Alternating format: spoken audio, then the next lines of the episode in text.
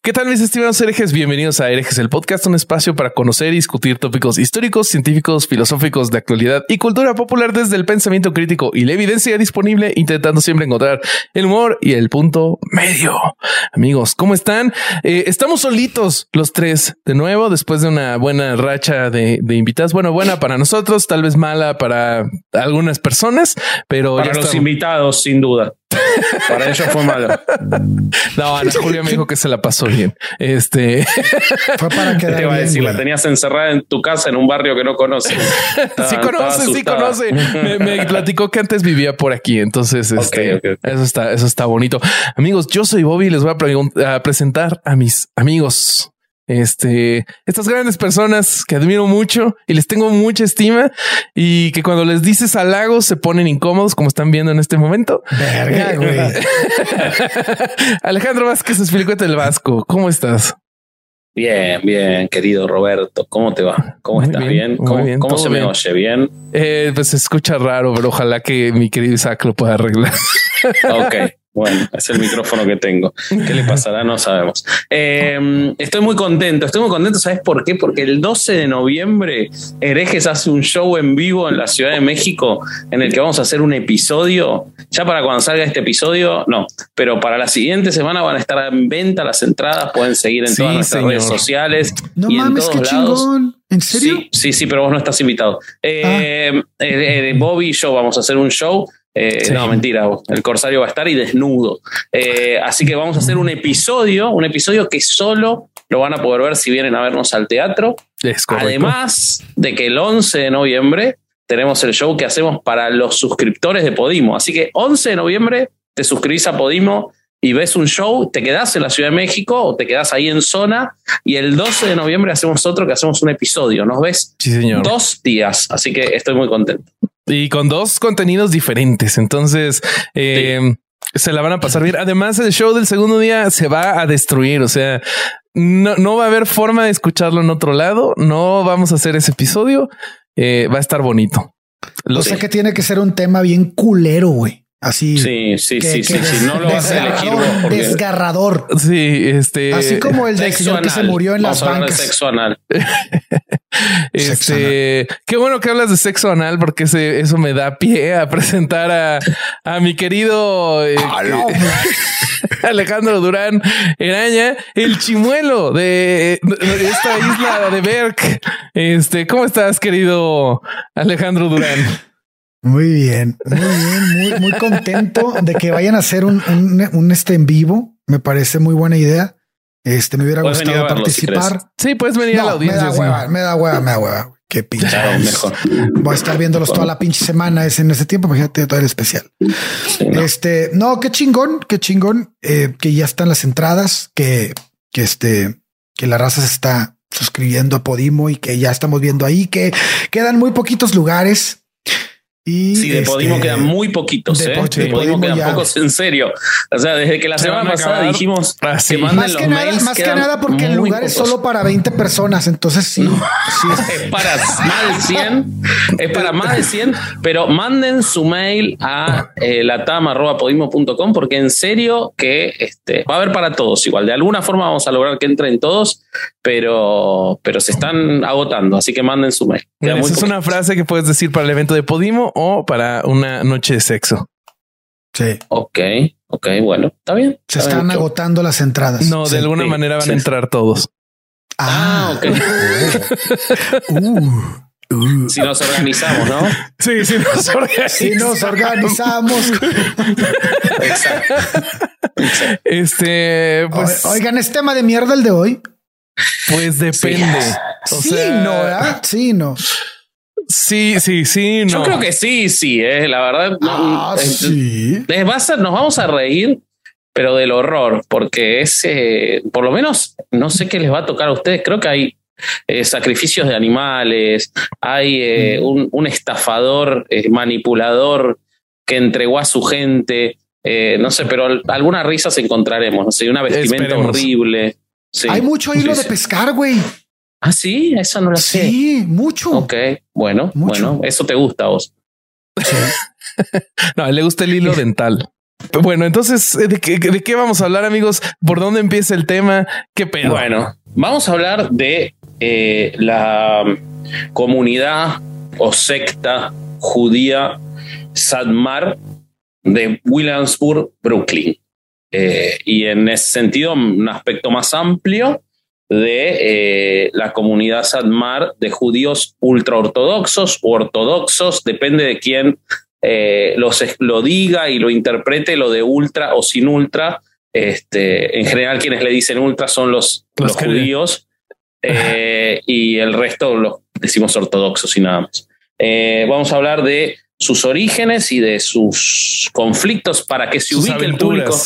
Para que se ubique el público rápidamente, es la comunidad en la que ocurre la serie Unorthodox de Netflix, que no nos auspicia, pero si quieren hacerlo, Netflix no tenemos ningún problema. Este, y les pasamos nuestra cuenta. Es donde ocurre eh, todos los hechos de eh, la serie Unorthodox. Bueno, entonces para empezar, me parece que lo interesante es contarles el origen de este colega mío, el rabino Joel, Teitelbaum, que es el iniciador, el fundador de la comunidad eh, Hasídica Sadmar de Williamsburg, eh, el objeto del episodio de hoy. Eh, me parece que sería, está bueno que les empiece leyendo para que tomen dimensión de lo que fue este sujeto, la necrológica que publicó el New York Times cuando este hombre murió. Entonces es de 1979 y dice, el rabino Joel Teitelbaum, el líder espiritual de la secta hasídica Sadmar, murió ayer de un ataque al corazón en el hospital Mount Monte Sinaí de Manhattan. Tenía 92 años y vivía en la comunidad Kiryas Joel que fundó en Monroe, Nueva York, en el condado de Orange. El rabino Teitelbaum dirigió dos grupos ultraortodoxos, la secta Sadmar en la sección Williamsburg de Brooklyn y la secta Neturei Karta en Jerusalén. Se decía que tenía 150.000 seguidores. Miren el número, ¿no? 150 mil. Pero este número impresiona más. 100 mil seguidores se reunieron para su funeral y entierro ayer por la tarde en Kiryas Joel, dijo la policía estatal. Los que se dirigían al servicio crearon un embotellamiento masivo a lo largo de la ruta 17 en el condado de Orange. El doctor Jeffrey Sachs, que representó al gobernador Kerry en el funeral, es decir, el propio gobernador de Nueva York envió a un representante, dijo que el gobernador había descrito al rabino en un telegrama de condolencias como una gran inspiración y guía para mí en los momentos difíciles en los que había que tomar decisiones. Vamos a ver que no fue tanto guía para miles de mujeres, pero este está bien. quizás para el gobernador. Bueno, pero es que para, o sea, de, lo que yo estuve leyendo, eh, estas eh, comunidades ortodoxas de Brooklyn eh, votan en bloque. Entonces, pues literalmente sí guían a muchos políticos hacia sus puestos públicos. Es probable, es probable. Eh, bueno, les cuento un poquito sobre este sujeto. Teitelbaum eh, nació el 13 de enero de 1887 en Transilvania.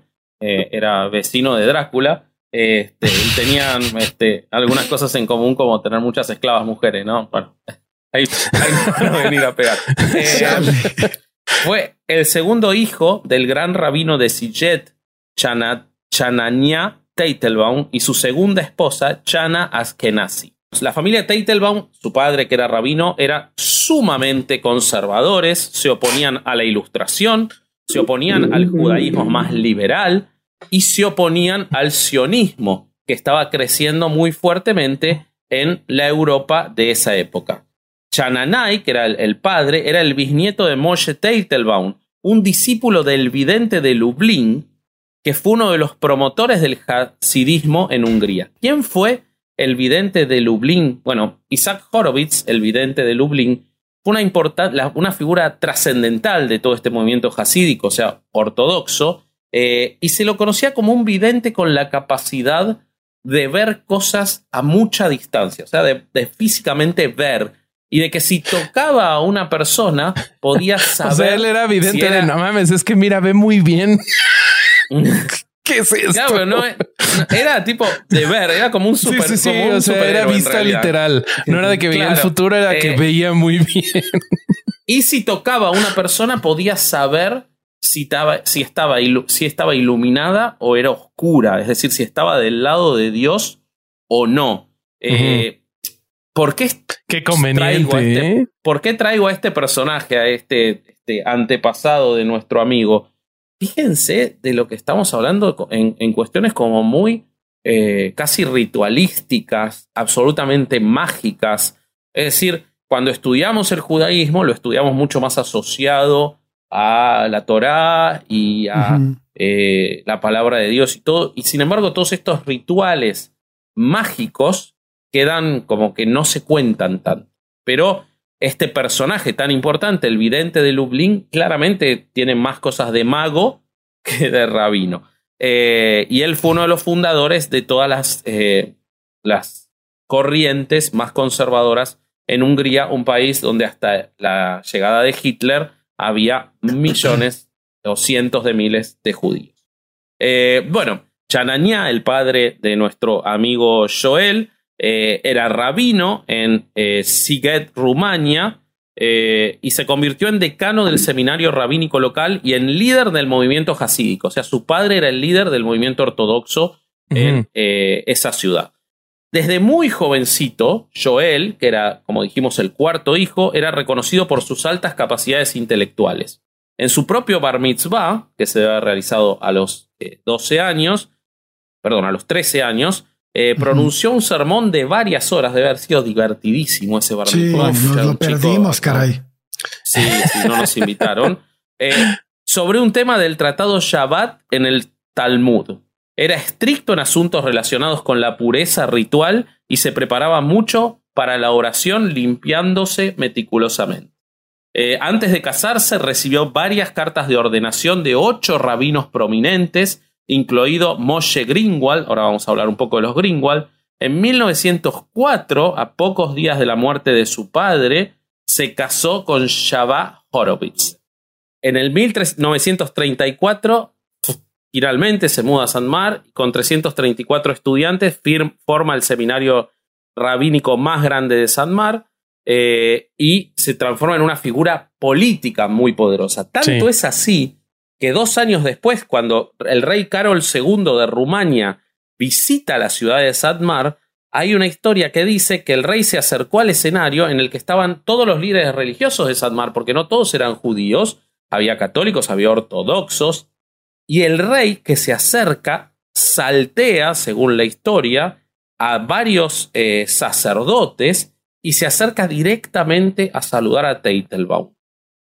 Eh, y entonces eh, le preguntan por qué, porque fue documentado por un fotógrafo el, el momento y el rey dijo, inmediatamente cuando caminé hacia el escenario, inspeccioné a todos los que estaban parados en él, y mi corazón se sintió atraído por este rabino debido a su apariencia. O sea, esta es una historia altamente homoerótica.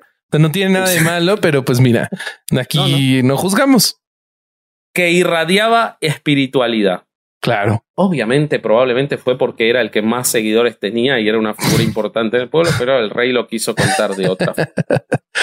bueno, salteamos rápidamente a un momento fundamental para la fundación de la comunidad de la que estamos hablando, que es la Segunda Guerra Mundial. Y no se pierdan esto, muchachos, porque no tiene desperdicio las cosas que hizo el representante más fanático de las reglas de Dios y de imponerle a sus seguidores reglas que no pueden ser modificadas nunca, porque eso es lo que es eh, el ortodoxo, ¿no? Es las mismas reglas rigen siempre y no puede haber modificaciones. Van a ver cómo él regía con el ejemplo. Bueno, cuando Sadmar es conquistada, eh, los judíos constituían una gran parte de los habitantes de la ciudad, más de 50.000, eh, los cuales empiezan a ser perseguidos en la Segunda Guerra Mundial. Pero antes de que comience el holocausto, había señales ya de la persecución hacia los judíos en Polonia, en la propia Alemania. Hitler estaba avanzando culturalmente y después lo va a hacer militarmente. Y las amenazas latentes estaban y muchas comunidades judías empezaban a intentar tomar medidas para salvar a la mayor cantidad de la población. Teitelbaum este es, el momento del exilio, ¿no? Lo que llaman. Claro. Teitelbaum ignora todas las amenazas a los judíos de Transilvania y no participa en la preparación de planes de rescate y ayuda. Cuando la situación se pone más peligrosa y ya se ve que es inevitable el peligro de muerte que tienen los judíos, Teitelbaum se dota a sí mismo y a su círculo más cercano de certificados o visas que le iban a facilitar el escape a Palestina, pese a que él era antisionista, o a los Estados Unidos. Mientras, al mismo tiempo, frustraba todos los intentos de cooperación entre los jefes de las comunidades ultraortodoxas y las organizaciones sionistas que podrían haber ayudado al resto de la comunidad judía a escapar. O sea, él se dio una visa a sí mismo por las dudas para poder escapar, pero le negaba a la gente que lo seguía a él la misma posibilidad, porque decía que era colaborar con los sionistas. Esta es la persona de la que estamos hablando. No solo eso, sino que la hija se instaló en Jerusalén mientras él llamaba abiertamente a sus seguidores a que no emigren a Palestina. Hijo de su puta. no. Bueno, Teitelbaum intenta escapar cuando ya ve que la situación está muy complicada. Eh, y cuando, pero cuando los alemanes eh, invaden Hungría y los socios de Teitelbaum buscan una forma segura de sacarlo de contrabando, sobornando a dos oficiales subalternos conductores de una ambulancia de la Cruz Roja. ¿Ok? Así quiso escapar el hombre que no dejaba que la gente escape del nazismo. Accedieron a llevar a un grupo de judíos a cambio de dinero. Eh, por supuesto, ese grupo eran su familia y otras familias ricas que ah, habían pagado los costos para que él escape. O sea, otras familias ricas pagaban los costos para que él escape y entonces podían escapar. Pero el intento fracasa, Teitelbaum es arrestado y enviado al gueto de Kolosvar. Cuando estaba en esa situación y se ve en la situación horrible de vida que le va a tocar ahí, eh, este, él le pide a sus seguidores que traten de trasladarlo a Budapest o de regreso a Sadmar, eh, donde los judíos eran alojados en edificios residenciales, o sea, estaban en mejores condiciones que en el gueto de Kolosvar. Sin embargo, no se pueden cumplir sus solicitudes, pero el varón Fulop von Entonces, a ver, tiempo, tiempo. A él, por intentar huir, él termina en el gueto y a los que no pudieron huir y se quedaron en Satmar les fue tantito mejor. No sé si a todos, muchos, la gran mayoría terminó en Auschwitz. O sea, supongo que era a los a los poderosos como él, me imagino. Eh, no tengo esto, esta, la fuente de esto es una revista conservadora judía, es un artículo del año 1959 que va a quedar en la fuente, es muy interesante, eh, de la revista Commentary, el semanario Commentary, el semanario de judío, eh, pero no ortodoxo, que tiene todo este relato, ¿no? No, no dice pero quién es. borroso. Yo yo en esto voy a elegir creer que a los que se quedaron les fue tantito mejor que él. Ok, me parece bien, me parece bien. Bueno, el varón Fulop von Freudiger, un director de la Congregación Ortodoxa de Budapest, selecciona a 80 rabinos y otras figuras destacadas y paga por su inclusión en la lista de pasajeros de un tren que iba a partir hacia un país neutral. Teitelbaum insiste para que lo pongan en la lista, a pesar de que la evacuación era organizada por un grupo sionista. Miren ustedes. Sí, claro. Qué cosa, ¿no? Qué cosa. Pero bueno, se ve que algo bueno tenían los sionistas, salvarle la vida. Bueno, eh, el 30 de agosto del 44 concluyen esas negociaciones de salvar a los rabinos, porque sepan muchachos que siempre el poder es el poder. Este, se ve que el holocausto no era igual para todos los judíos. Los pasajeros, como siempre pasa en las religiones, los pasajeros abordan un tren de carga que iba para Suiza que se desvía en Bergen-Belsen eh, y ahí los detienen en mejores condiciones. El grupo incluía varias figuras notables, pero aún así Teitelbaum recibe una consideración especial. El médico del grupo lo exime de tener que presentarse a pasar lista. Piensen que no estamos hablando de un hombre tan grande, tendría unos 50 eh, años en ese momento y todos los voluntarios realizaban las tareas que le tocaban a Teitelbaum. Es decir, si a Teitelbaum le decían que había que cavar una fosa, no lo hacía él, sino que lo hacían voluntarios. O sea, suena como una prisión mexicana. Claro, exacto. bueno, eh, un oficial de la CSS llamado Hermann Krumi, un oficial de la CSS, hace los arreglos para que Teitelbaum sea trasladado a Suiza con otros judíos. Las autoridades en Suiza le dan también un tratamiento especial ¿Y saben qué hace en 1945? Emigra a Palestina. Miren ustedes, ¿no? Sí. por supuesto. Una joyita. Pero claro, como es un hombre elegido por Dios, estaba haciendo lo necesario. yo estoy viniendo a Palestina, pero bien, no como los otros. Yo lo estoy haciendo bien. Claro, yo estoy viniendo, pero no me gusta este lugar. es horrible. yo vengo con desdén. Exacto, exacto. Bueno, entonces eh, llega a Haifa el 2 de septiembre, donde se queda en la casa de un sobrino. Eh, y forma algunas instituciones en Israel que quiebran. Vamos a ver qué habrá pasado ahí. en un año quiebran y entonces Teitelbaum se tiene que ir finalmente a los Estados Unidos, donde llega a Williamsburg. Eh, el segundo día de Rosh Hashanah, el 27 de septiembre del 46, él llega en el barco Vulcania, se instala, como les decía, en Williamsburg, Brooklyn, con un pequeño grupo de simpatizantes. Eh, funda en el 48 la comunidad Sadmar Hasidim, Hasídica, que es de la que estamos hablando principalmente. Si bien, como bien decía Bobby, hay otras comunidades eh, judías en Brooklyn, en Williamsburg y en otros lugares de Brooklyn que también vamos a incluir en este episodio, pero principalmente, y ya algunas ya estaban ahí, pero la más grande es la que él fundó y además la más ortodoxa y la que más es objeto de críticas por sus conductas aberrantes incluso. Pero, pero algo que yo, que yo vi... ¿Cómo puede haber pasado siendo fundado con un hombre tan honrado, no? Que sean aberrantes. Oye, pero algo que yo vi es que a pesar de que sean eh, como secciones diferentes del judaísmo, como que hay, hay cierto tipo como de hermandad entre ellas, ¿no? O sea, sí, sí la hay, sí la hay. Hay similitudes y diferencias. Sí, sí, sí, sí, pero sí, hay, o sea, principalmente aunque, en muchas cosas de Israel. Sí, pero lo, que yo estoy viendo es que a pesar de que eh, estén eh, como en desacuerdo en cosas como, como el sionismo, eh, siguen teniendo como este trato de, hermandad entre ellos. Y, muchas veces sí. Ajá, y se ayudan y bueno, ya ahorita lo platicaremos. Bueno, hay que, hay que, hay que entender el punto de que las, el judaísmo se divide en tres ramas fundamentales, ¿no? Que, es, que hay variaciones entre ellas, obviamente, como lo vamos a ver en las que va a hablar Bobby, las que vamos a hablar, eh, las que habló Vasco. Y este, y, y, es que unos son conservadores, otros reformistas y otros ortodoxos. Vamos a hablar de los ortodoxos, ¿no? Y es, y esto va a depender de cómo se adhieren a las leyes judías, que es la laja, ¿no? En, en, su, Totalmente. Este, el nombre. Totalmente. Sí, sí, sí. Exactamente. Bueno, eh, les, les, sigo tratando de hacer lo más corta posible el resto de la historia, pero la verdad no, hay cosas que no tienen desperdicio. No, bueno, tú dale, tú eh, dale. Eh, en el 48 establece la congregación Yetev Lev en Williamsburg, que es el nombre de su abuelo.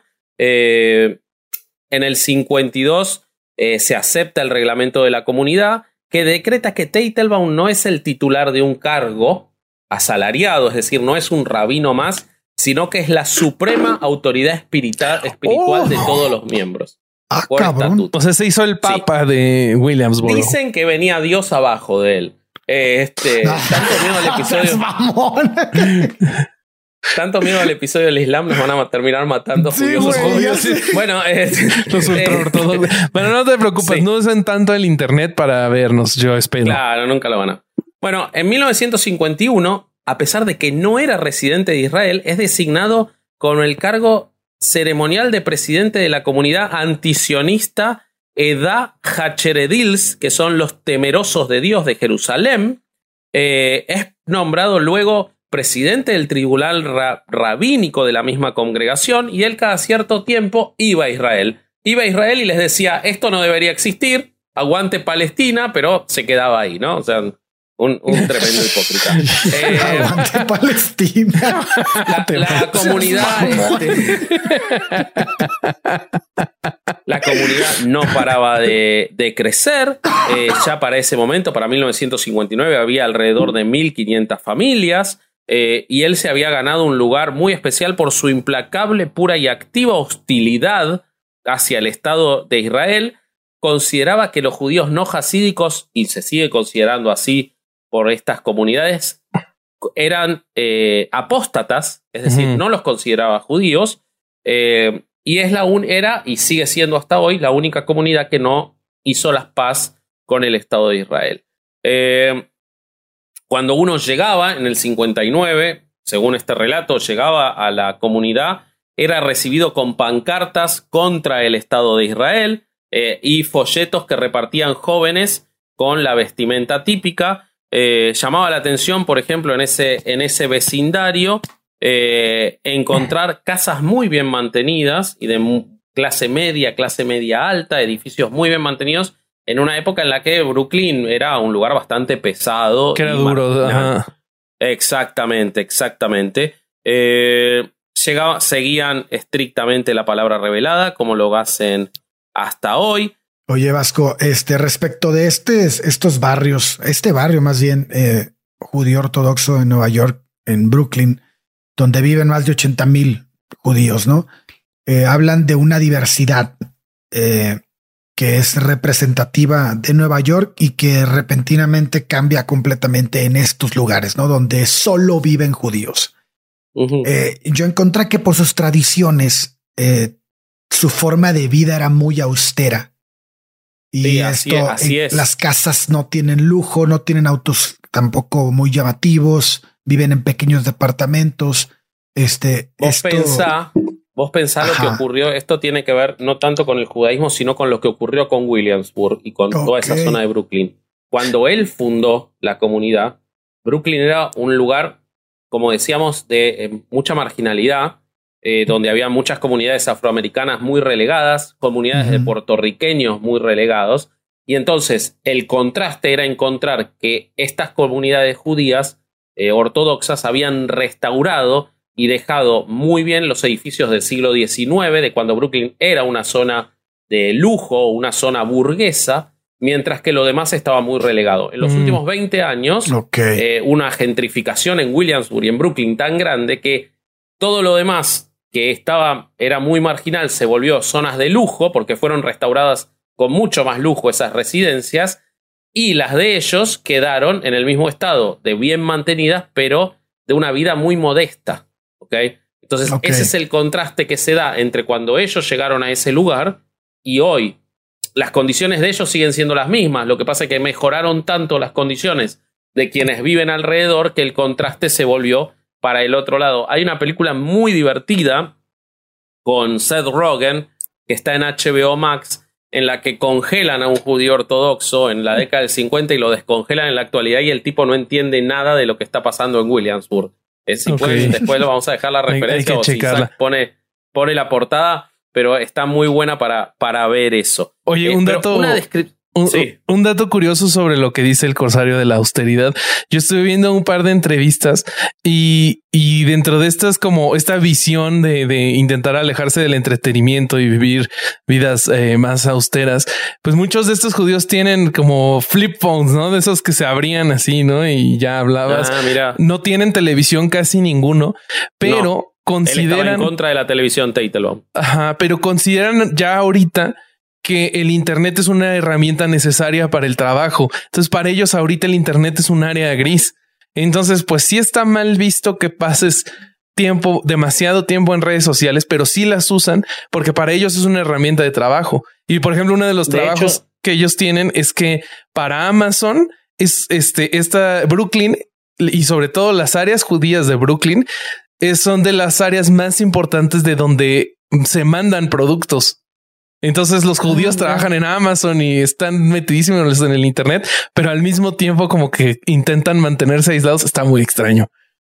Yo encontré un artículo del 2014 en el que hablaba de los cibercafés que había en la comunidad, que probablemente sigan existiendo, en los cuales entraban a una Internet pero censurada. Una Internet en la que no podía haber contenidos que fueran contrarios a sus creencias. Este, muy, muy limitado, al igual que los libros que son permanentemente tachados. De hecho, una, una ex eh, habitante de la comunidad contaba cómo en los colegios especiales, que ahora les voy a contar, los colegios de la comunidad eh, hasádica Sadmar, eh, los libros están todos tachados con crayón negro y entonces los maestros descubrían quiénes eran los alumnos rebeldes porque les encontraban en la uña el crayón negro de que habían intentado sacar, Verga, qué clase de Corea del Norte es esa madre, y entonces sufrían castigos por este cuando les encontraban los dedos con el crayón negro. Eso está, también está en las fuentes. Es el relato de una ex habitante que ahora hace visitas guiadas, medio escondidas, eh, a, la, a, la, comunidad Satmar. Pero volviendo, esto, y esto justo lo engancho con lo que les voy a contar.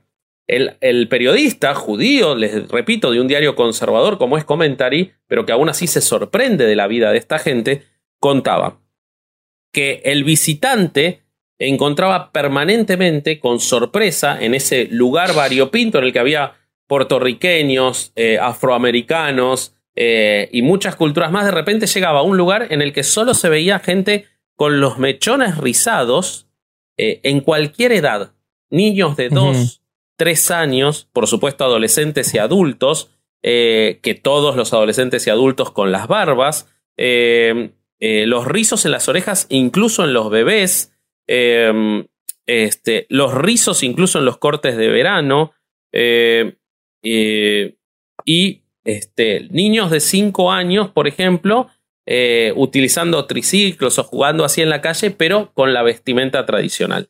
Y algo que más le llamaba la atención, y por eso lo engancho con esta mujer que en el, en el 2020 cuenta cómo hacía las visitas guiadas, es que algo que el periodista no encontró en las calles era mujeres.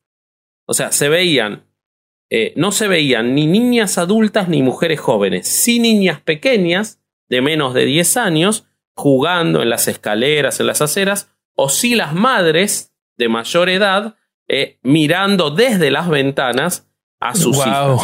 Pero no se encontraban niñas adolescentes porque se las consideraba las niñas en edad de casarse y entonces no podían estar en la calle. Esto si ustedes ven a o si leen muchos artículos, no ha cambiado mucho. Los matrimonios siguen siendo arreglados y en edades muy, muy jóvenes. De hecho, la mujer que les cuento que hacía visitas guiadas tenía 22 años y ya había tenido tres hijos y se había divorciado.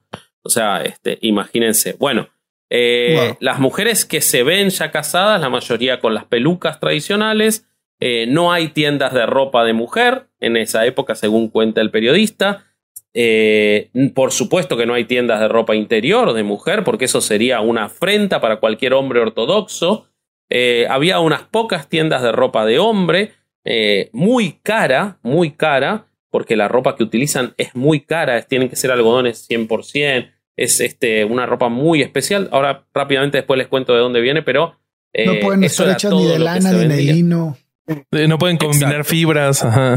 Exactamente. eh, y se veían en esa época, en el 59, algunos pequeños comercios. Y voy a pasar a contarles, eh, para no hacerlo más largo, cómo esta vida de paz, porque el comisario del lugar decía que jamás le había tocado arrestar a un este, jasádico eh, de Sadmar, porque tenía una, una conducta impecable, y si alguna vez estaban en la comisaría era porque ellos estaban denunciando persecución, si bien la policía dice que nunca tuvo problemas con eh, la comunidad, sí ha habido algunos problemas que ustedes juzguen si son serios o no, yo se los cuento.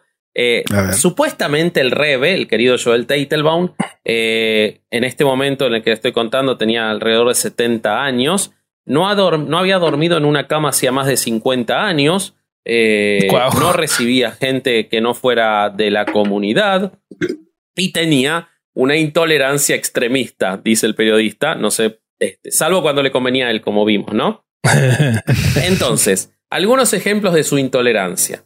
Eh, llegó a la comunidad de Sanmar un rabino que había estado 27 años en el púlpito de la sinagoga del centro comunitario Bnai Israel en la cuarta avenida de Brooklyn. Era presidente del capítulo local del Mizrahi eh, y había apoyado ocasionalmente los esfuerzos de recaudación de fondos israelíes. Él elegía afeitarse, es decir, no era eh, hasídico, eh, y dictaminó, muy grave lo que hizo, ustedes van a entender que tenían razón en atacarlo, él dictaminó que estaba permitido beber leche pasteurizada, aunque ningún inspector del kashrut lo hubiera probado. Una cosa oh, tremenda. Qué ¿Cómo se atreve? chicos y después esto, ¿no? En gravedad. Entonces, eh, ¿qué pasó por haber aprobado esto? Cada mañana el rabino encontraba en la entrada bolsas y bolsas rotas de basura pestilente. Sus ventanas pintadas con alquitrán le pegaban folletos anti-israelíes, era abordado groseramente en la calle por jóvenes eh, hasídicos eh, el teléfono sonaba toda la noche, lo insultaban y lo condenaban al infierno cada vez que atendía, escupieron a la esposa por la calle, eh, incluso lo llamaban diciéndole que la esposa había sido atropellada por un camión y no mames, qué horrible. hasta que renunció a su contrato vitalicio con la congregación y se tuvo que ir pese a que tenía a que no tenía otro trabajo. Es decir, lo expulsaron de la ciudad. Eh, otro rabino, Aaron Shurin, que había escrito un artículo crítico sobre el grupo Sadman en el Shui Daily News, o sea, no es que lo escribió en el New York Times, en un periódico judío, fue una campaña, fue víctima de una campaña de abuso telefónico las 24 horas del día, durante semanas, hasta que tuvo que cambiar eh, el teléfono a un número no registrado. Eh, por ejemplo, Max Kerbum, presidente de la organización Misraji de América, que también había emitido una declaración eh, crítica, recibió el mismo tratamiento telefónico hasta que se lo, hasta llegaron a, comunicar en los medios que el hombre había muerto. Otro, Chive Lieberman, columnista religioso del Jewish Daily Forward, eh, recibió también eh, la, la amenaza telefónica permanentemente, pero no solo eso. Le empezaron a enviar revistas que él no había pedido a su casa. Imagínense que estamos hablando de la década del 60 con la factura para pagarlas, es decir, le empezaron a generar ah, qué mamada, deudas. Llegaban, Se mamaron. Llegaban todos los días vendedores a sus casas en respuesta a sus solicitudes. Varias organizaciones de beneficencia llegaron a su casa a recoger la ropa que él supuestamente había donado. Un sacerdote católico le agradeció su carta en la que él supuestamente expresaba que quería convertirse al catolicismo. No, o sea, es una presión social bien cabrona, güey. Total, terrible, o sea, sí, terrible, pero les, terrible. Hasta el momento siento que está barato com comparado con lo que yo les traigo. Bueno, ok, ok, va a empeorar entonces. Pero miren las cosas que hacía el, el, el buen hombre este, ¿no? Que, sí. repito, cuando le convino al Estado de Israel lo usó a sus anchas. Claro que sí. Quemaban eh, ejemplares del, de estos diarios que les conté. En el 1958 hicieron una quema pública de ejemplares de estos periódicos judíos. Eh, el rabino Eliezer Silver de Cincinnati, un hombre de 79 años de la Unión de Rabinos Ortodoxos, fue amenazado con la violencia física si alguna vez pisaba Williamsburg eh, y así muchas cosas más. Eh, en ese momento se le pidió al rabino Teitelbaum que expresara su oposición a todo esto que estaban haciendo sus seguidores y él se negó hasta que en, en, el 58 dijo que esas cosas no existían y que eran noticias creadas por claro. el propio Israel. Fake news. Exacto, exacto. Se le adelantó 60 años a este eh, a los a que varios, hablan de la fake A varios. Sí, sí, sí a varios. A varios. Eh, bueno, en un momento hubo una campaña de la, del gobierno de Nueva York para mejorar las condiciones de vida de esas zonas y entonces se iba a hacer una inversión en ese momento de 13 millones de dólares para mejorar las condiciones edilicias de toda la zona y ellos se negaron porque entonces iba a haber ascensores, elevadores, y los elevadores son contrarios al Shabbat porque vos tenés que apretar el botón. Sí. Entonces eh, se opusieron y ahí fue que empezaron a eh, mudarse a Nueva Jersey. Eh, mm. Déjenme contarles una última Oye, cosa wey, pero, que tiene pero, que ver. Sí. pero no necesariamente, o sea, sí los pueden usar nada más en sábado, ¿no, güey? ¿Por qué Por tanto eso. pedo? Bueno, preferían eso, vivir en edificios de el- Rubén. Prefería que su gente viva en edificios en malas condiciones que, que tengan. eh, ¿Cómo se atreven a tener puta, botones, güey? Pues nada más en un día a la Bueno. semana. Y les cuento una pequeña cosita más sobre eh, la educación eh, que reciben, que recibe esta gente, eh, obviamente bajo las indicaciones de, del Rebe, ¿no? De nuestro amigo Joel Teitelbaum, y que subsisten más o menos hasta hoy. Pese a que existía la escuela pública en la zona, la mayoría, enorme mayoría de, de los niños iban al sistema escolar de Sadmar, eh, atendido por ellos mismos eh, y que les daba eh, educación, si bien cumplían con parte de la educación o con lo mínimo de la educación pública, a partir de más o menos los 14 años empezaban a recibir la capacitación exclusivamente en cuestiones vinculadas a la religión. Sí se les enseñaba inglés, pese a que el idioma principal es el yiddish, para que pudieran comunicarse con el resto de la sociedad. Las escuelas están fuertemente divididas entre niños y niñas, las niñas recibían una educación mucho menor. Y a partir de los 14 años se empezaba a ejercer fuerte presión sobre la familia para que no sigan una educación superior en ningún campo que pueda generar conflicto con su interpretación de la Torah y del Talmud, eh, especialmente cualquier estudio que contradiga la visión bíblica de la creación del hombre y del mundo. ¿Ok? Sí podían seguir educación industrial y esto lo explicaba el director de la escuela diciendo, sabemos que el Altísimo creó el mundo hace 5.720 años, entonces confundiría a los niños escuchar afuera que el mundo evolucionó lentamente durante 3.000 millones de años, mientras que el rabino dice que fue creado en un día hace menos de 6.000 años. Cuando nos sorprendamos de los evangélicos de Estados Unidos, recordemos que también están estos. Sabemos que Dios creó al hombre de un trozo de barro y le dio vida. ¿Cómo podemos entonces permitir que a un niño se le enseñe que el hombre desciende de los animales? El niño no es competente para juzgar si Moisés, al darnos la Torah, fue un mentiroso o no.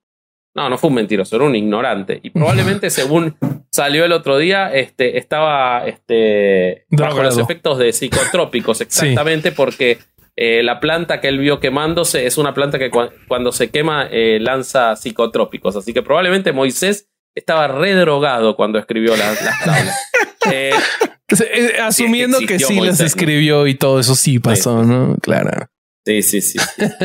bueno, cuando se le preguntó sobre esta educación tan limitada y que los excluía de su entorno, el director dijo que los niños vivían en un entorno feliz, que no tenían envidia de la mayor libertad de sus vecinos no jasídicos, porque así eran libres del resentimiento que las restricciones impuestas por la visión del mundo de los demás le daban. Eh, y que entonces, sorpresivamente, el 99% de los niños, cuando llegaban adultos, querían seguir en la comunidad. Y sí, no, no tanto así las niñas, pero no se le daba tanta la opción. Pero sabes que la verdad es que a los de Williamsboro, hasta eso en educación no les iba tan mal, porque a los de Borough Park, más o menos, se les da en promedio, según lo que leí, dos horas solamente de educación secular y todo lo demás es educación religiosa en Yiddish. Entonces muchos ni siquiera hablan bien inglés. Mira. Entonces, para, los de Boro Park está todavía más difícil salirse porque ni siquiera hablan bien el idioma. Está, o sea, son como, son como unos este menonitas. Como unos Amish, ándale. Ajá, como Amish. Sí, sí, sí, sí. Nada más que ellos no tienen el experimento de salir al mundo y así. Y tampoco de hacer cosas hidráulicas. Tampoco de tener sus talleres steampunk. bueno, escuchen lo que le dijo el director de la escuela al periodista judío respecto de él mismo, de por qué ellos no eran discriminadores cuando consideraban que el resto del mundo era una mierda y que el único bueno eran ellos. Cosa que, recordemos, estamos en una comunidad hasídica, es decir, las reglas siguen las mismas hasta hoy. O sea, esto se aplica hoy. Le dijo, tú, por ejemplo, eres judío, pero te recortas el pelo del oído, los pelles. Probablemente ni siquiera te pongas filacterias. Sin embargo, te acepto como persona. Miren qué bueno es. Ah, por ejemplo. no, hombre, este, un ejemplo de los. Este, del humanismo. Entonces le dijo, escuchen, escuchen que es espectacular. Le dice, eres universitario, ¿no? ¿Y cómo ves tú a un analfabeto? Seguramente lo ves como persona pero uno sin aprendizaje y poco entendimiento. no es culpa de los analfabetos. tan ruda. Eso no es culpa de los analfabetos, le dijo. Es posible que sus padres no hayan permitido que se les enseñe o que hayan sido demasiado pobres para brindar educación, o puede ser que no tengan la cabeza para estudiar, pero podrían ser una buena persona. Así te considero yo a ti. No eres un judío observador, te falta algo, eres inculto, te falta entendimiento, pero eso no te resta valor como persona. A su madre. Es hermoso.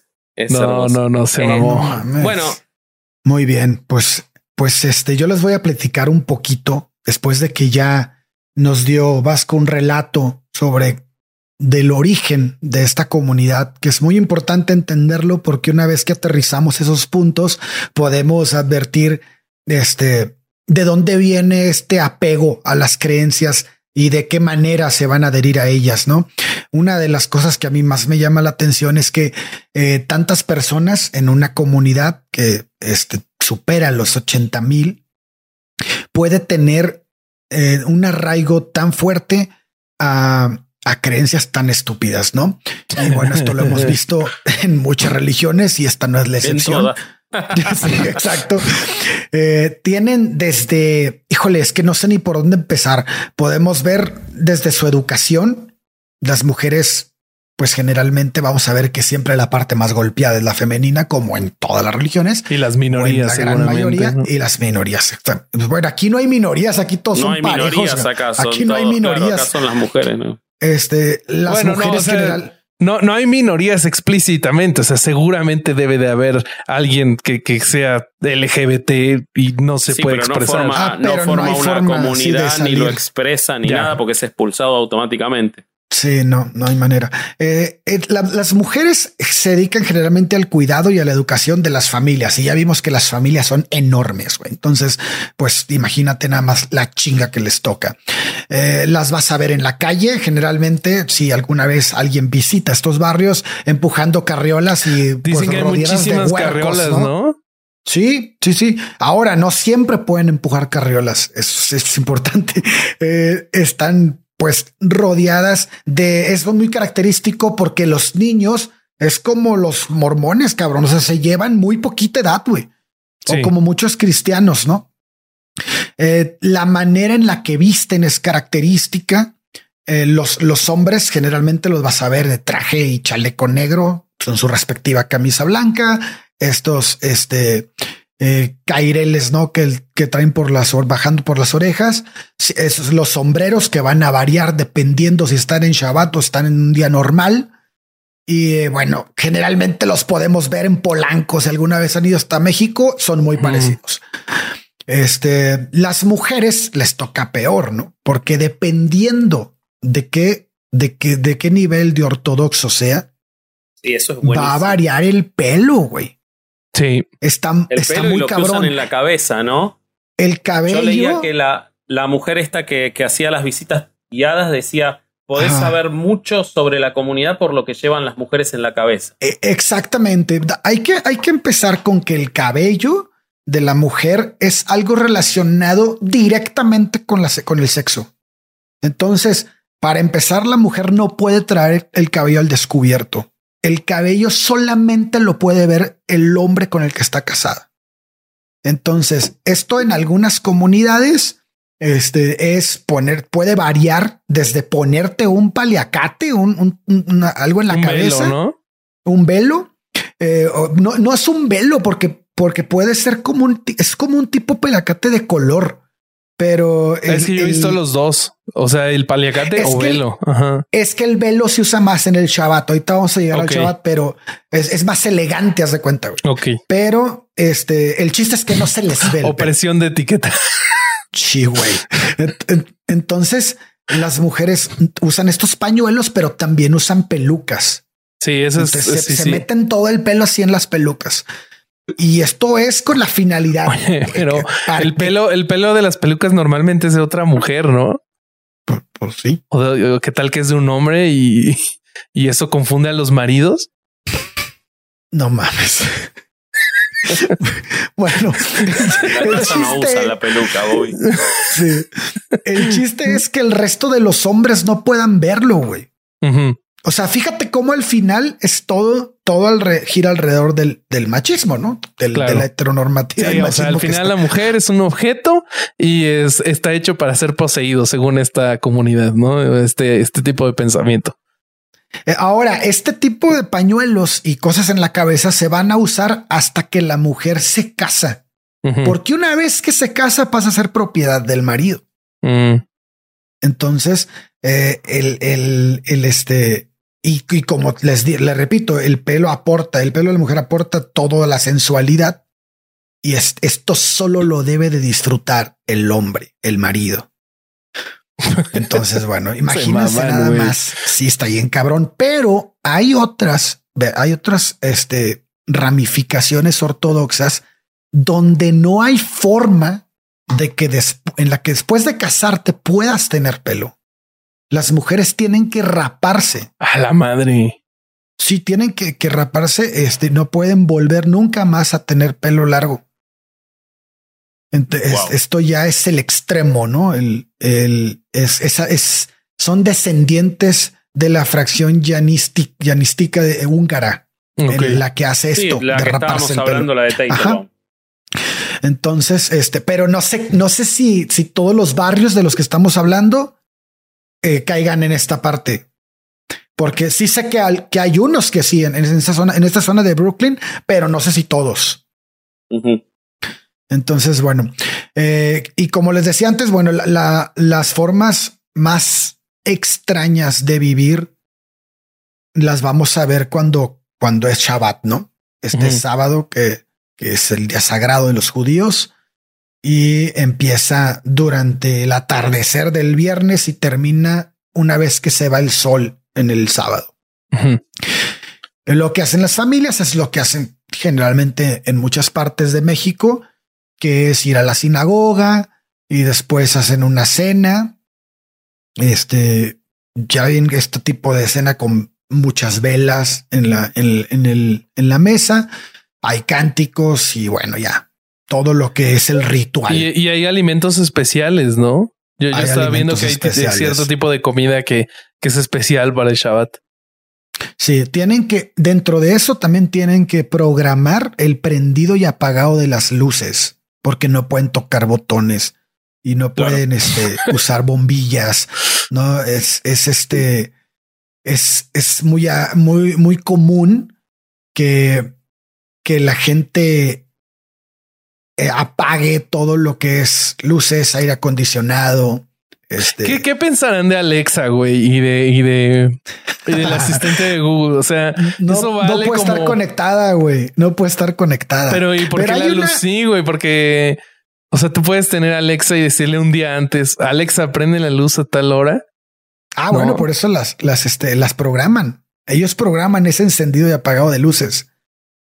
Por eso yo digo que sean de ser amigos de Alexa. Pero está bien cagado, güey, porque además le piden a la gente en la calle que entre a su casa a encender o apagar las luces o el aire acondicionado, güey. Para ellos no tocarlo. Silvia en una época trabajaba en una inmobiliaria eh, y vendían edificios eh, para la colectividad ortodoxa de acá de Buenos Aires y los edificios traían el elevador para Shabbat, que es un elevador automático que va parando en todos los pisos en Shabbat para que la gente solamente se suba y se baje sin presionar nada. Sí. Y, es como un microbús elevador. Se me hace como una puñeta mental porque finalmente estás usando un medio de transportación y eso está prohibido para ellos. las cosas. claro. Por ejemplo, a mí, a mí el que más me llamó la atención es el Erup, güey. O sea, esta Erup es, es muy interesante y muy raro, güey, porque dice que resulta que estos judíos ortodoxos tienen prohibido, como les digo, transportar cosas o personas, durante el Shabbat. Ok. Entonces, lo que hicieron fue instalar o poner un, un pedazos de hilo, de hilo de cañas de pescar, güey. Ajá. Y, Y, y, ponen y delimitan ciertas zonas donde ellos dicen que ahí sí está permitido, pues pasar con un carrito o con, o con una silla de ruedas cuando ya lo amerite, cuando la situación sea necesaria, ¿no? O sea, este, algo que sea ya imprescindible. Sí, por ejemplo, no sé, que tengan que una de las ambulancias del sistema este de judío, de hasídico, no se transportar a un enfermo, pues igual y, ahí se hace una excepción, ¿no? O alguien que no pueda caminar y te hago que tu silla de ruedas. Entonces, el chiste es que el hilo va de poste a poste de luz, güey. Obviamente lo ponen en, un, en una zona elevada. Sí, para, que, no, choque. güey, cada que cruzas la calle, ¿no? Pero este, pero entonces está el hilo ahí y en, en Manhattan hay más de 30 kilómetros de ese hilo, güey. Y todos, todos los jueves hay una persona que se encarga de revisar que no se haya roto nada de ningún tramo. Órale. Porque entonces ellos consideran que ya perdería su efecto. Se rompe el hechizo, güey. Oye, es una locura, cabrón. Sí, sí, está, está chistoso. Esa es una de las de las más extrañas que me tocó, pero hay una que rompe Esa de las más extrañas. Esa, o sea, me pareció, me pareció como completamente innecesaria, güey. Pero hay Pero entonces no leíste de las gallinas. Decime Obviamente, esa es la más ah, Esa es la que considero la, la ya. Se, fueron al chorizo. llevo todo el episodio esperando esto. A ver, cuéntanos qué pues carajos con las gallinas. Una de las cosas más impresionantes que me tocó eh, eh, leer es justo el, el, la celebración del Yom Kippur, en donde eh, la tradición dicta que los judíos ultraortodoxos que deben de cargar un pollo, estirarlo de las alas y sacudirlo en la cabeza de las personas, del, de, pues, pues, del, de los miembros, yo creo, del, del, de los judíos que viven ahí en esa, en esa sesión de Brooklyn. Y lo que hacen es recitar oraciones mientras, mientras balancean, ¿no? Del pollo tres veces. Esto tiene un propósito y es el de transferir los pecados del practicante hacia los pájaros. es un pollo expiatorio. Ténganse un minuto en eso. Transferir los pecados de lo humano a un pollo. O sea, no lo digamos así al pasar. Creen en que se pueden transferir los pecados de un, humano a un pollo para salvarse. Sí, así es. Qué bueno, la Biblia lo hizo con los marranos y luego los aventó un precipicio, ¿no? Todos pinches, este... Ah, fue Jesús, poseídos, güey. bueno, entonces, después de hacer eso, lo que sigue es un acto de barbarie. Agarran un cuchillo muy afilado y cortan la garganta del pollo. Eh, y luego, este, pues la sangre empieza a salpicarle a todo el mundo para después cometer el acto de este pues de donar el pollo, güey, a las comunidades, a, a los más pobres. Entonces es como una, una, un choque de ideas extrañas, ¿no? En donde por una parte están considerando el absurdo de mandar los pecados hacia un animal luego cometer un acto tan salvaje como decapitarlo frente a los niños y la gente que está ahí porque lo hacen en la calle y después donar la carne.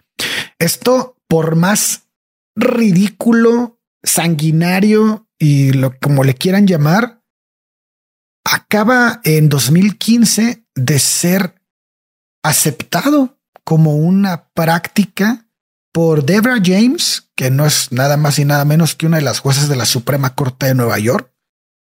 Eh, y entonces, esto pese a todos los, los, las denuncias presentadas por activistas de derechos de los animales.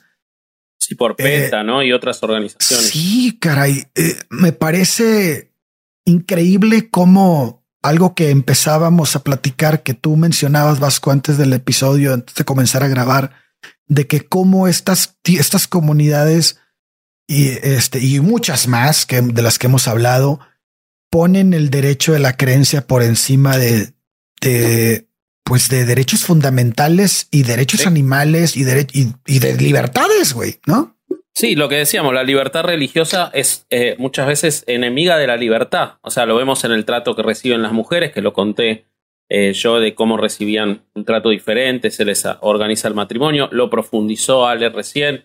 Bueno, Bobby nos va a contar los derechos de los niños, cómo quedan eh, sometidos a los derechos religiosos, pero este, vemos por un lado eso, ¿no? La libertad religiosa se opone a la libertad, pero acá yo veo otra cosa, Ale también. En un, país como Estados Unidos, eh, el relativismo cultural. O sea, porque imagínate que en cualquier otro lugar alguien va, ande, vaya por la calle, en una calle de Cincinnati, caminando, y agarre un pollo o cualquier otro animal, se lo pase por la cabeza a uno y después lo degolle.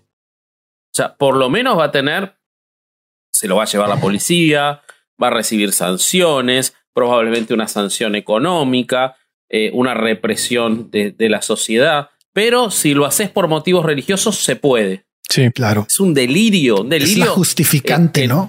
Que no resiste el análisis, solamente puede ser entendido en un país que cada vez más se aleja del secularismo y cada vez más es dominado por eh, distintos fanatismos religiosos. Exactamente, es completamente absurdo e inaceptable para, para el lugar que supuestamente fundó eh, Occidente, ¿no? Y la libertad y la tierra de la libertad. O sea, es un delirio absoluto por un, ritual religioso que permita esto. Después nos horrorizamos cuando por determinados rituales en Islandia o en algunos lugares de Finlandia matan a los delfines o en Japón. Cuando es un delfín es, es espantoso, cuando es una gallina no. La estética de siempre, ¿no? Claro, hay animales por los que este, debemos de sentir feo y otros no. No, obviamente que, que nosotros también somos los tres carnívoros y también se matan animales, pero no se los mata en un ritual y por el ritual y de una manera absolutamente inhumana, eh, o por lo menos eso es lo que uno espera y lo que las leyes regulan que debería ser. Eh, esto es un es la muerte por la muerte en sí misma, para pasarlo y limpiar pecados. Es un delirio. Pero también pasa por las, las leyes dietéticas que tienen que es heredada por el, por el Pentateuco, ¿no? los cinco libros de la Biblia que son que finalmente la Torah y, específicamente en el Levítico, Deuteronomio, Génesis y, Éxodo, donde se les, se les obliga a consumir de manera estricta ciertos animales, lo cual como lo hemos platicado también, no me parece malo, o sea, en, estricto sentido, en donde solo pueden comer animales que tengan aletas, que tengan escamas, pues no pueden comer mariscos, algunas este, aves, mamíferos. Eh, que, que, en su momento era cuestión de salubridad, ¿no? Como la de la carne de cerdo. Pues sí y no. O sea, como que tiene más podrías advertirlo de ahí, pero ya ahorita no tiene sentido. Claro, no, por eso yo digo en el momento que se escribieron ah. esos libros. O que, era tradición los ornitorrincos. los ornitorrincos, por ejemplo. o sea, ¿se harían un asado de ornitorrincos los, los, ¿Qué hacen este, con los ornitorrincos? No pueden comerlos porque seguramente, no pueden comerlos porque seguramente son producto de una orgía.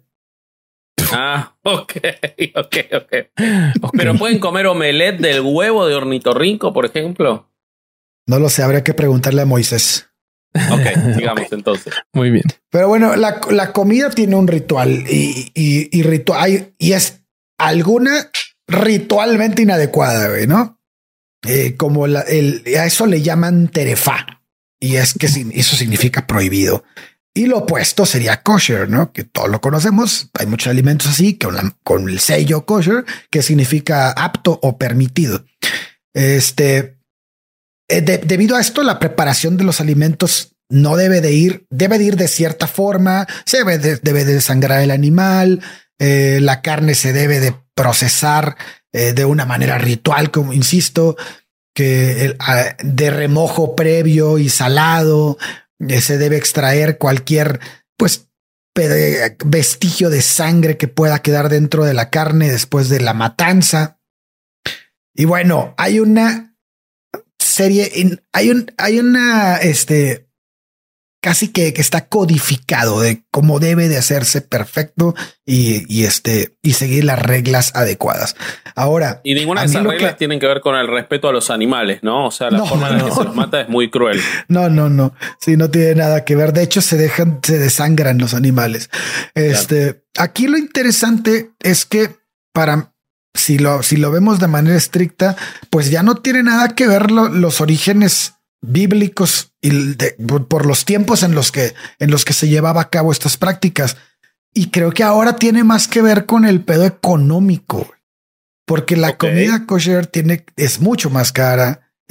hay un hay un güey certificado que tiene que, que ir a ver que tu restaurante cumpla con la normativa en su cocina, en sus sartenes, la, hervir las cosas. Vaya, tiene que, que cumplir con, con con ciertos este, parámetros que no cualquiera puede tener un restaurante de estos. No cualquiera puede este, tener acceso al, al, a la venta de, de este producto. Entonces pienso que tiene más que ver con, con rollos eh, de carácter, eh, pues exclusividad, no haz de cuenta. Ok. Eh, yo de lo que estuve leyendo y seguramente es algo que ustedes también se han encontrado es que he encontrado es que es, es una comunidad que tiene mucha desconfianza hacia, el exterior. Eh, ellos sienten que, que mm, eh, son perseguidos. Eh, por lo mismo, tienen esto de, de crear familias grandes de lo que yo estaba leyendo y de lo que comentaba hace rato es que por haber sido expulsados de tantos países y después de haber sufrido el holocausto, una de sus reglas o una de las cosas que intentan es tener familias grandes para reconstruir el judaísmo. Entonces, no es nada más esta parte de la ley de Dios de ten los hijos que Dios te mande, sino es estamos reconstruyendo el judaísmo.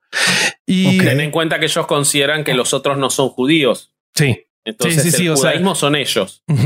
Sí, sí, o sea, si todas las, las sectitas judías piensan así, pues por eso están reproduciendo tanto, tanto chamaco, ¿no? Todo el mundo quiere desde su creencia empezar de cero. O sea, sí, y además tienen el paralelo de que, de que ellos creen, tienen eh, teológicamente la, justificación. Pues de lo que yo estuve buscando, güey, es que pues médicamente eh, son, eh, le, gusta, les gusta llevar la contra. Por ejemplo, ahora con toda la, pandemia, fue este Brooklyn, las áreas judías, de las áreas más azotadas por el COVID. no les gustó nada de lo de las vacunas. Obviamente tienen, han tenido problemas de antivacunación severos y, y es, es, todo un tema. Pero yo me encontré un caso que siento que ilustra muy bien cómo se mueve esta comunidad en lo social, eh, en cuanto a justicia, eh, en cuanto a lo religioso y se los voy a contar. Esto sucedió en la comunidad de Borough Park, también es una comunidad hasídica que está un poquito al sur de Williamsboro. Esto empieza allá en el 2018, eh, cuando Sam Kellner eh, descubre que su hijo había sido abusado sexualmente. Eh, el impulso inicial de Kellner era atropellar con su camioneta al perpetrador, pero se puso a, reflexionar y se dio cuenta que en ninguno de los textos sagrados existe ningún tipo de condena o, pasaje que, que diga que el abuso sexual de menores está mal. Entonces, pues esto lo, lo conflictuó muchísimo, no sabía qué hacer. Eh, entonces, él fue al comité de modestia que se llama VAD Hatsinus, que es normalmente en estas comunidades donde uno va a reportar eh, la mala conducta sexual de otra persona. O sea, como decíamos antes, ellos usan la sexualidad explícitamente solo para reproducirse. No se usa para ninguna otra cosa. Y si alguien Lo podemos advertir en su forma de vestir. Exactamente. Sí, entonces si alguien está haciendo algo eh, eh, inapropiado, este comité es el que los va a juzgar y les va a dictar algún tipo de sentencia. Eh, entonces él va y consulta al comité les dice, güey, es que mi hijo sufrió de, abuso sexual, ¿qué hago? Y le dijeron, pues mira, tú, no puedes reportar a, otro judío con las eh, autoridades seculares porque el Talmud indica que un judío no puede reportar a otro judío ante esas autoridades porque no, eh, históricamente nos han dado un trato eh, injusto. Pero si un rabino de los importantes para nuestra comunidad te da permiso, tú puedes ir a reportar a, este perpetrador. Entonces, bueno, lo bueno es que uno y no cien, no es un poco más fácil que bueno, es, un avance. Eh, parece en este momento parece que esto eh, sería un avance. Y pues eso es lo que hizo el, buen Kellner. Él fue a, a, consultar a un rabino sobre el caso de Baruch Lebovitz, así se llama, llamaba, no sé si siga vivo el, señor, eh, que abusó de su hijo. El rabino se puso a investigar con la comunidad a ver si habían más casos de abuso sexual por parte de Lebovitz y encontró bastantes. Entonces le dio uh. permiso de ir a, la unidad de víctimas especiales y e hizo una carta para la comunidad de no tratar a Keller como un Rodef, que es una especie de informante que está como vendiendo a la, a la comunidad judía. Entonces, como traidor. Ándale. Sí, sí, sí. O sea, este, este tipo de cosas que te pueden hacer un paria en un segundo. Entonces, Kellner lleva a su hijo a la unidad de víctimas especiales, donde el eh, detective encargado eh, lo interroga y pues dice que él decía que la de, las declaraciones le, le parecían creíbles y este, pero era una ofensa menor por parte de Lebovitz. Le dijo que necesitaba que, hubieran más denuncias. Entonces, pues cabe destacar que el hijo de Keller eh, reportó lo sucedido a varios maestros de la escuela, quienes le dijeron que no dijera nada más de lo sucedido, porque Lebovitz era un miembro muy respetado de la comunidad y que mejor se olvidara de todo el asunto. Esa fue la. Imagínate, güey, que los maestros de tu hijo. Y en ese momento fue cuando le habló a Caín Velázquez para que le pusiera una chinga. Ojalá, güey. y este, pues ahí es donde empiezan los verdaderos problemas para, para Keller. Eh, pues él eh, empieza a tomar el trabajo de convencer a otras víctimas de Leibowitz de que de que hablaran de, sus casos. El primero, eh, la periodista de, donde yo tomé esta información, lo llama Joshua, pero como es menor de edad, eh, dice que no se llama realmente así, pero es por protección de, esta persona. Em, eh, habló en su corte, declaró y Lebowitz fue arrestado. Inmediatamente toda la comunidad se, se volvió en su contra bajita la mano, o sea, como no, no, no explícitamente habían amenazas, pero como ya lo platicábamos, que son llamadas telefónicas, que eh, los empezaban, lo empezaban a seguir, eh, los negocios de su, de su familia, familia empezaban a sufrir y todo mal, todo mal. Otro de los casos que surgió es de un muchacho que le llaman Aaron. Eh, igual es un nombre que está alterado y este fue abusado y violado por Lebowitz en más de 30 ocasiones. Él, madre, güey. Él sufría de adicciones, él intenta salir de la, eh, de la comunidad, pero como ya les había dicho, en la comunidad de Borough Park, eh, la educación pues, secular estaba muy mal. Eh, él le costaba trabajo hablar inglés, le, le, costó adaptarse a la vida fuera de la comunidad y cayó en, en adicciones a, a las drogas. Em, por esta, eh, este problema de adicciones, él estaba frecuentemente en contacto con un médico voluntario de la comunidad, quien lo ayudaba. Y el médico le cuenta a, la periodista que la comunidad le decía que lo dejara recaer, deja lo que se quiebre, deja que pase lo que tiene que pasar, es un peligro, o sea, imagínate, güey, que le están diciendo al médico que deje que se muera el que está amenazando el status quo de, la comunidad. Y Madre. Eh, pues cuando este, cuando este chico eh, decide que, va a hablar igual en contra de Lebowitz, es invitado por quien fue en un momento su, su uno de sus guías eh, espirituales, que era Berel Ashkenazi, quien le ofreció entre 5 y 10 mil dólares si retiraba los cargos en contra de Lebovitz. Eh, Kellner, al, enterarse de esto, em, acudió a otro rabino y le dijo, oye, güey, Ashkenazi está intentando comprar a este, a este chico, le está ofreciendo dinero. Y el rabino le dijo, pues sí, pero Aaron no, Aaron no tenía el permiso de, de, nosotros para hablar en contra de Lebovitz. Entonces, prioridades, prioridades, no nos confundamos. Sí, hay, y un él dijo administrativo. si rompemos la burocracia, nada sirve para nada. Tienes razón. No, no, pero además él dijo que Ashkenazi estaba haciendo lo correcto al intentar disuadirlo para proteger a la comunidad. Entonces, eh, ya para este punto la familia de Keller era, casi completamente segregada. Él cuenta que para él poder llegar de su casa a la sinagoga, más o menos tenía que hacer como una hora de tanta gente que lo paraba para saludarlo. Y en este momento nadie lo saludaba ya. Eh, llegó al punto de que no le permitieron inscribir a sus hijos a la escuela de la comunidad y los tuvo que mandar a otra escuela fuera de la comunidad. Pero aún así él nunca contempló mudarse. Eh, ya que todas las, comunidades están conectadas. Y él asegura que su caso seguramente ya era conocido hasta en Israel.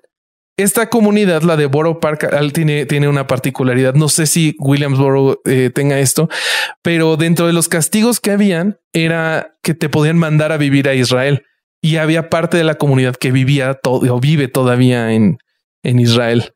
Em, en 2009, Kellner es convocado para una reunión con un rabino y la familia de Lebovitz, en donde le ofrecieron 250 mil dólares por retirar los cargos, pero él se negó y les preguntó, ¿qué se supone que le debo de decir a mi hijo? ¿Que estoy recibiendo dinero para que él se prostituya?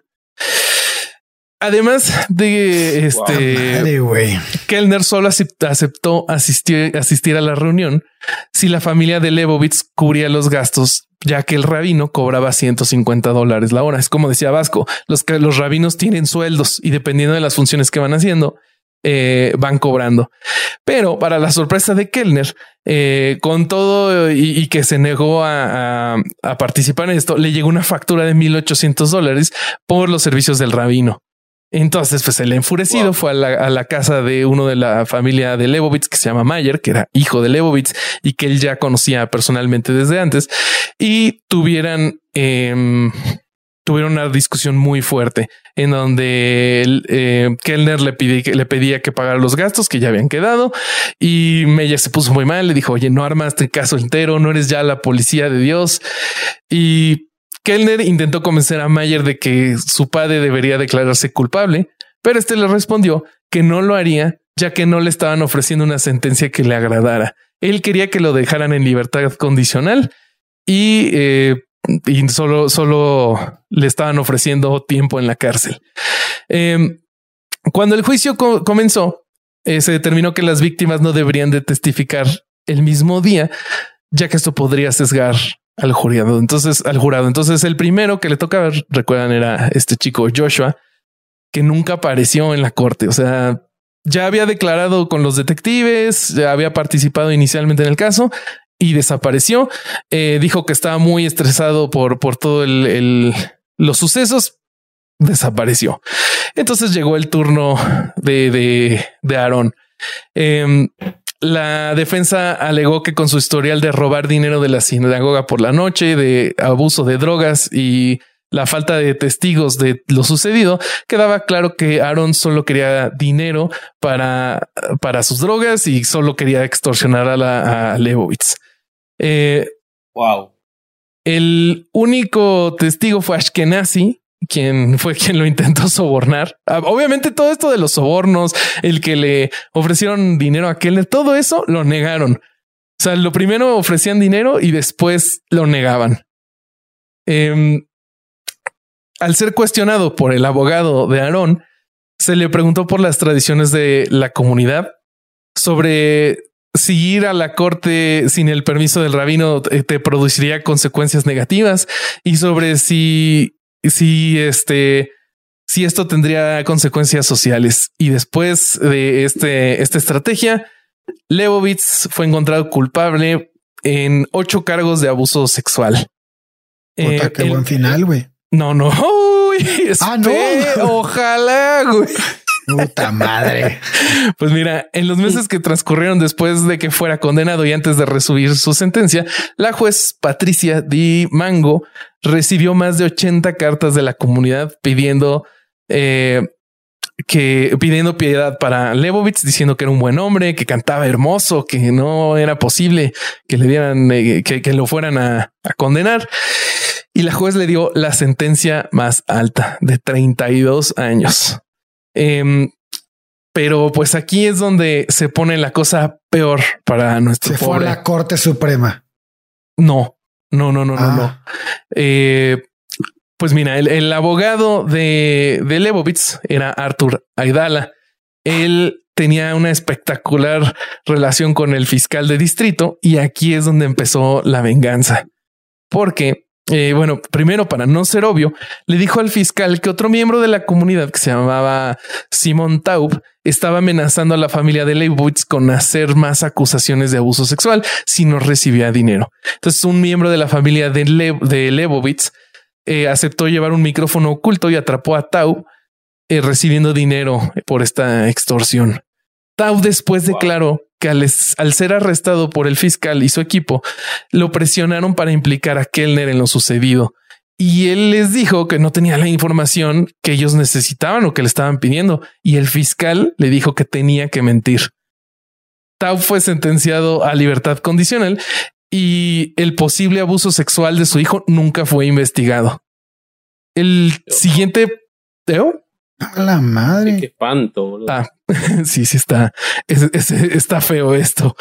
En este punto, este surge otro, entre comillas, testigo, eh, primo de Lebowitz que se llama Moshe Friedman. Él era un publicista de un importante diario Yiddish que declara que Kellner lo presionó para que su familia le pagara los 250 mil dólares de los que yo les había hablado antes. Incluso salieron grabaciones de la discusión que tuvo con Meyer, el hijo de, de. Eh, Joseph Blau, un consejero espiritual de la Yeshiva University, dijo que le pareció sorprendente que Friedman declarara en contra de Kellner y fuera un Moser, o sea, estos informantes, de manera tan abierta, siendo que está prohibido por la comunidad, pero cree que lo hacía porque Kellner amenazaba la estructura de poder de la comunidad. Dos semanas después del testimonio de Friedman, Dos personas subieron a Kellner a un vehículo sin placas que lo llevó a la oficina del fiscal de distrito, en donde pasó la noche en una celda. Al día siguiente fue trasladado a la Corte Suprema de Kings County, en donde su abogado le entregó un documento con la acusación que se le hacía. Kellner estaba siendo acusado por extorsionar a Meyer Leibowitz por más de 50 mil dólares, a cambio de retirar todos los cargos de abuso sexual. Decían que él estaba coordinando a todos los testigos para meter a Lebovitz en la cárcel. Él se enfrentaba a 21 años de prisión. El caso, además, seis meses antes, el caso del hijo de Kellner fue rechazado sin ninguna explicación y sin notificarlo a Kellner. A ninguna de las partes se les notificó, solo rechazaron el caso. Eh, Lebovitz además fue liberado y los cargos de abuso fueron retirados. Un hombre de negocios que prefirió permanecer en el anonimato em, dice que la mayoría de la comunidad sabía que Kellner estaba siendo incriminado de manera injusta y que esto servía como el ejemplo perfecto para la comunidad de qué es lo que pasa cuando le llevas la contra los rabinos, porque Kellner cometió un error al inicio. El permiso que consiguió para acudir a la corte secular era de un rabino que en realidad tenía poco poder y que era considerado. que tendría que haber buscado 100 o al menos 20. para o, tener más uno importante o uno importante. Ese era, ese era el. No mames. Pues, eh, y, y, y, era considerado este rabino como un radical cuando se trataba de los casos de abuso sexual. O sea, la mayoría de los casos de abuso sexual se tratan de manera interna y no llegan a esto. O sea, llegan eh, eh, se, les condena a pedir disculpas, a pagar los daños o a mudarse a Israel. Esas son las sentencias. Ahora, ahora todo tiene sentido, güey. Si el catolicismo deriva del judaísmo, todo se trajo, güey. Sí. Hasta la forma de llevar los cactos de pedrastia, güey. No. Sí, sí, sí. Y pues varias semanas después de que la sentencia de Lebowitz fuera revocada, eh, unos de sus familiares visitaron al padre de Aarón. Aarón ahorita ya estaba bien paranoico, porque pues imagínate, después de que ya lo habían hecho declarar en un juicio, ya este lo habían llevado a, ya se había enterado que lo habían llevado con mentiras a Florida, uno de sus amigos. O sea, él ya estaba paranoico e y creía que todo lo malo que pasaba era algo que estaba haciendo Lebowitz de una forma o de otra. Entonces los familiares de Lebowitz visitan a su padre. Eh, y le, ofrecen, oye, ya vamos a terminar con esto. Eh, ya no queremos que, tu hijo te vaya a testificar ni nada y pues ya no lo iba a hacer. Entonces, eh, Abe, el padre de Aaron, les pidió varios cientos de miles de dólares, pero la familia de Lebovitz inicialmente no aceptó la cantidad. Pero luego pasó que eh, Nechemia Weberman fue sentenciado a más de 100 años de prisión por abuso sexual también. Entonces los Lebovitz dijeron, no, sabes qué, güey, siempre sí, siempre sí te vamos a decir, este, a dar esta cantidad, cantidad que no sabemos cuál es, porque eh, fue parte del acuerdo. Pero el padre de Aaron dice que es suficiente dinero para que su hija, hijo pueda rehacer su vida y comprar una casa. Em, después de este arreglo civil entre ambas familias, eh, Charles Heinz, el fiscal de distrito del que les he estado hablando, estaba en plena campaña de reelección. Él había tenido el apoyo total de la comunidad hasídica y estaba por más de 20 años y estaba seguro de que iba a ganar. Eh, pero lo que pasó es que en círculos menos religiosos su administración comenzó a ser analizada. un par de blogs cubrieron lo sucedido entre Kellner y Lebowitz y además varios medios comenzaron a, revelar que en la administración de Heinz se habían usado testigos poco fiables o que estaban bajo coerción para asegurar varios procesamientos. Esto hizo que Heinz perdiera la elección por más de 50 puntos y pues esto mejoró tantito la cosa para Kellner, que pues aunque su juicio duró tres años y los rabinos le decían que mejor ya se declarara culpable porque las autoridades nunca le iban a dar un juicio justo solo por tener la barba larga, ojo ahí vasco. Eh, em, eh, eh, pero lo que pasó es que el cambio del fiscal, como les decía, le favoreció. Em, varios de los fiscales que, habían trabajado en el caso lo habían renunciado a él porque no creían en él y pensaban que estaba mal intentar encarcelar a Kellner simplemente porque alguien de más arriba lo había determinado. Hasta que llegó Kevin O'Donnell. Él revisa todo el caso, encuentra todas las inconsistencias de las que hemos estado platicando y para este momento, Kellner consigue un nuevo, abogado. Y este es el nombre más difícil que encontré, en, que es Nial McGioliba a la verga. Nial eh, cuando e, este abogado se entera de que el, el nuevo fiscal O'Donnell quiere desechar el caso, se opone y él dice que quiere ir a juicio porque quiere que todos se enteren de lo que sucede con los casos de abuso sexual en la comunidad y que los testigos suban al estrado. El nuevo fiscal convence al abogado del nombre difícil de aceptar que se, que se deseche el caso, prometiendo que se iban a investigar los casos en la comunidad de abuso sexual. La investigación en realidad nunca se, se hizo. Magiolibui escribió una carta al fiscal diciendo que se le había mentido, pero el fiscal le contestó que nunca le prometió ni hacer ninguna investigación. Y pues ya por último, Kellner cuenta que después de todo esto los rabinos son menos permisivos a la hora de que de, reportar abusos sexuales y eh, este tipo de, delitos a cortes seculares. Si termina, termina procesado el que denuncia, imagínate. Al final Kerner terminó libre y sin cargos, pero pero pues la pasó como el culo. Pues sí, pero no mames. ¿Cómo ven? Pues de la chingada. Pues qué opinan de, de esta comunidad, amigos, y de y de cómo cómo es que le dan esta prioridad a las creencias por encima de la dignidad de, de sus miembros individuales. Mira, eh, a mí yo pensaba cuando había visto muchos si bien son ficciones y, cosas así, yo pensaba que tenía que ver mucho con una obsesión religiosa, eh, de alguna forma hasta eh, no sana, pero después de leer, si bien acá hablamos de varias comunidades eh, hasídicas, después de leer lo que me tocó a mí, que es la historia de Joel Teitelbaum, me doy cuenta que tiene muchísimo más que ver con el control social que con cualquier otra. Claro. Excesivo de poder un tipo obsesionado de poder, eh, que iba a hacer lo que fuera necesario para tener ese poder y para tener a la gente subyugada. Pero. Eh, nacido de una sociedad trastornada en la que contamos cómo fueron sus orígenes, muy torturado, que pasó por la Segunda Guerra Mundial, todo. Eh, y creo que esa es la historia común de mucha de esta gente que se resiste a dejar tradiciones.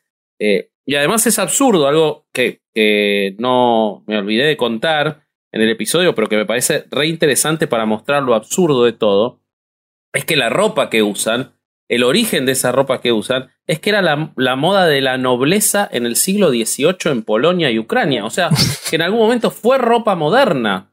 Ni siquiera es que es ropa que viene de la Biblia. Hay un lugar en el que arbitrariamente decidieron dejar de avanzar. O sea, ni siquiera tiene sentido para lo que ellos mismos dicen.